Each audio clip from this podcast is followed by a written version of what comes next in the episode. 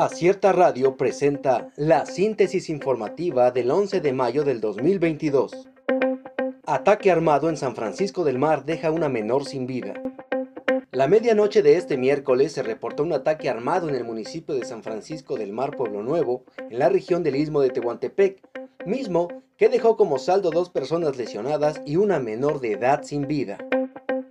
Daño a Río de San Pedro Nolasco afecta salud de habitantes.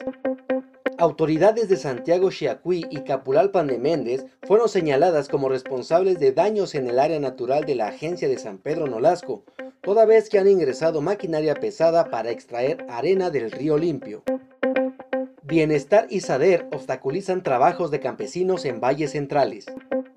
Desde inicios de este año, las Secretarías de Bienestar y de Agricultura y Desarrollo Rural retiraron subsidios a los campesinos de los valles centrales de Oaxaca, afectando así en sus actividades de producción y comercio en esta zona del estado, beneficiando únicamente a la Comisión Federal de Electricidad.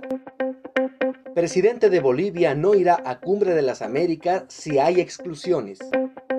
El presidente de Bolivia, el izquierdista Luis Arce, anunció que no asistirá a la Cumbre de las Américas si Estados Unidos persiste en su decisión de excluir a otros países, asumiendo la misma posición que México.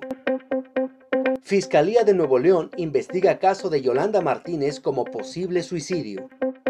La Fiscalía General de Justicia del Estado de Nuevo León reportó que el caso de Yolanda Martínez Cadena cuyo cuerpo fue hallado el pasado 8 de mayo tras más de una semana en calidad de desaparecida, está siendo investigado como un posible suicidio, esto a raíz del hallazgo de un vaso que contiene una posible frase de despedida, así como de recipientes de veneno que fueron encontrados cerca de su cadáver. Anuncia Viva Aerobús nuevos vuelos desde el Aeropuerto Internacional Felipe Ángeles, operarán a partir del 15 de julio. La aerolínea mexicana Viva Aerobús anunció este miércoles nuevas rutas desde el Aeropuerto Internacional Felipe Ángeles, recién inaugurado el pasado 21 de marzo.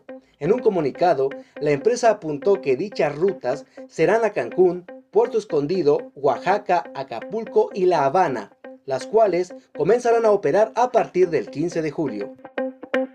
México retira avión de la DEA del Aeropuerto Internacional de Toluca y cancela su estacionamiento.